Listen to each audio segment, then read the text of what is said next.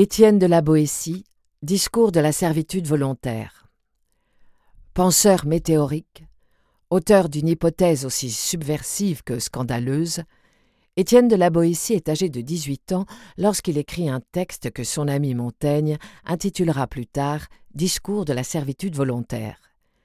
Le parti pris de cette édition est de croiser l'interprétation d'une historienne, Arlette Joanna, avec celle d'un anthropologue, James C. Scott, d'un écrivain, Pascal Quignard, et de trois philosophes, Miguel Abansour, André Pessel et Francine Markovitz, pour que l'entrée dans la lecture suive une découpe pluridisciplinaire prometteuse de nouvelles lumières.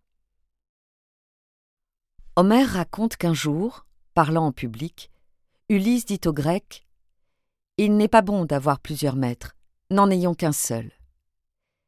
S'il eût seulement dit Il n'est pas bon d'avoir plusieurs maîtres, c'eût été si bien que rien de mieux.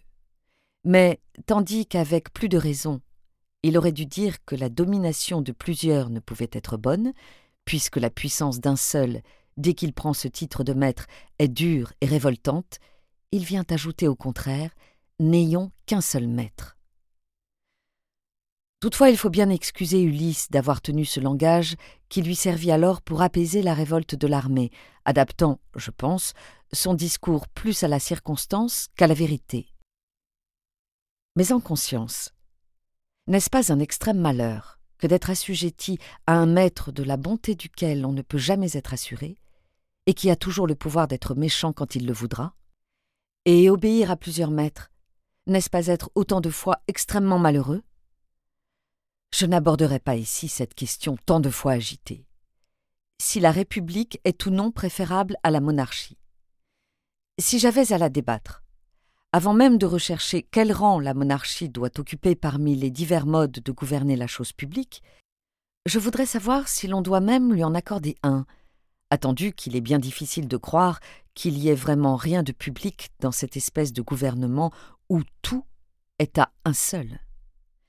Mais réservons pour un autre temps cette question, qui mériterait bien son traité à part et amènerait d'elle-même toutes les disputes politiques.